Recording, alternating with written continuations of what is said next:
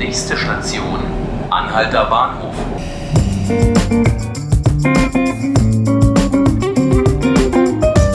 Hallo, mein Name ist Ruth Ziesinger. Sie hören die 5 Minuten Berlin, den Tagesspiegel Podcast. Und bei mir ist mein Kollege Alexander Fröhlich aus dem Berlin-Ressort. Hallo Alexander. Ich grüße dich. Alexander ist unter anderem Experte für alles, was mit der Berliner Polizei zu tun hat und Seit ein paar Tagen sieht es so aus, als ob wir in Berlin möglicherweise wieder einen größeren oder sogar ziemlich großen Polizeiskandal hätten. Alex, erzähl mal, was ist los? Also das Landgericht Berlin hat festgestellt in einem rechtlichen Hinweis, dass LKA-Beamte ähm, aus Berlin möglicherweise oder offenbar einen Mord nicht verhindert haben, sondern sogar billigend und vorsätzlich in Kauf genommen haben. Es ging äh, um eine Tat im Januar 2014. Ein Trupp von Hells Angels Rockern um den bekannten Kadir Padi ist da eingeritten und hat einen Mann, äh, einen 26-jährigen Türken Tahir Ö, äh, quasi hingerichtet. Zuvor gab es auch Auseinandersetzungen. Seit 2013 war bekannt, dass Tahir Ö möglicherweise oder bedroht wird von den Rockern. Mhm. Hintergrund ist eine Messerstecherei vor einer Diskothek im Alexanderplatz. Die Polizei wusste von den Bedrohungen, wusste auch von den Morddrohungen und von der Anweisung von Kadir Padir, den Namen kann man sagen, der ist bekannt, dass dieser Mann ermordet werden soll, aber die Polizei schritt nicht ein. Und das Landgericht Berlin hat jetzt Folgendes festgestellt. Es wird seit vier Jahren schon prozessiert, seit November 2014. Mhm.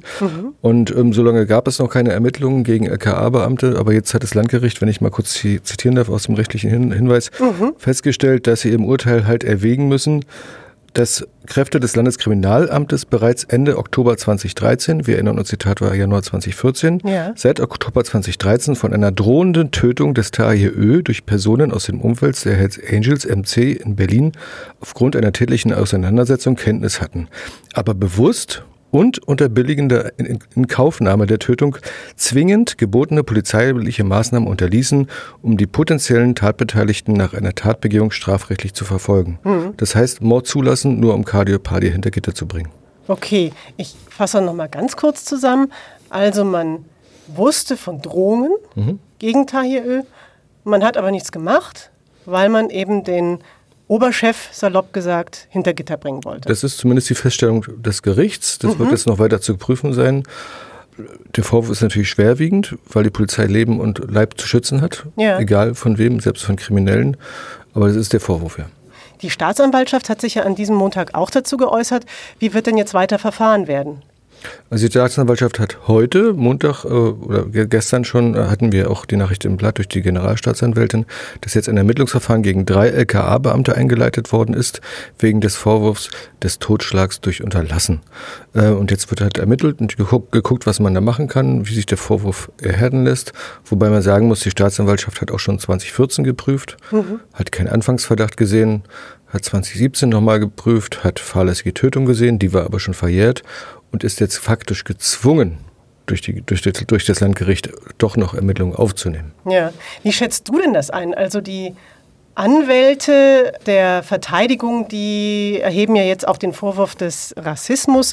Wie, wie siehst du diesen ganzen Fall? Was ist, was ist deine Einschätzung? Ja, die Anwälte werfen natürlich den LKA-Beamten vor, ähm, hätte das Opfer Müller geheißen, äh, wären sie vermutlich eingesch ähm, eingeschritten. Was sie nicht gemacht haben, ist eine Gefährderansprache zu machen, nämlich äh, bei den Rockern, denen mhm. zu sagen, wir haben euch auf dem Kicker, wenn ihr was macht, wissen wir sofort, wer es war, und eine sogenannte Gefährdeten-Ansprache zu machen, nämlich mit einem potenziellen Opfer und dem zu sagen, hier pass auf, äh, du wirst bedroht, verhalte dich ruhig und hier hast du eine Telefonnummer, wo du mal im Notfall anrufen kannst. Das ist alles nicht passiert. Und jetzt muss geprüft werden, warum das nicht passiert ist.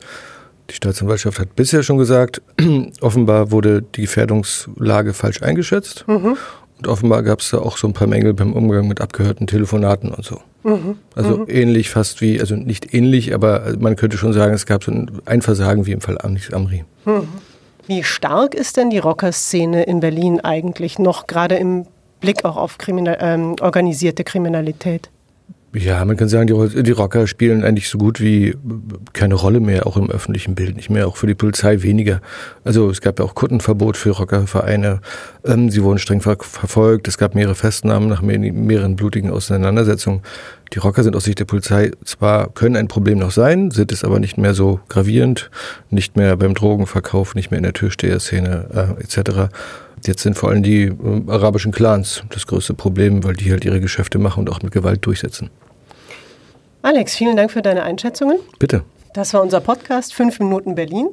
Sie können ihn täglich hören ab 18 Uhr auf tagesspiegel.de oder Sie können ihn auch abonnieren auf iTunes oder Spotify. Und wir freuen uns natürlich sehr, wenn Sie das tun. Mein Name ist Ruth Ziesinger. Bis zum nächsten Mal.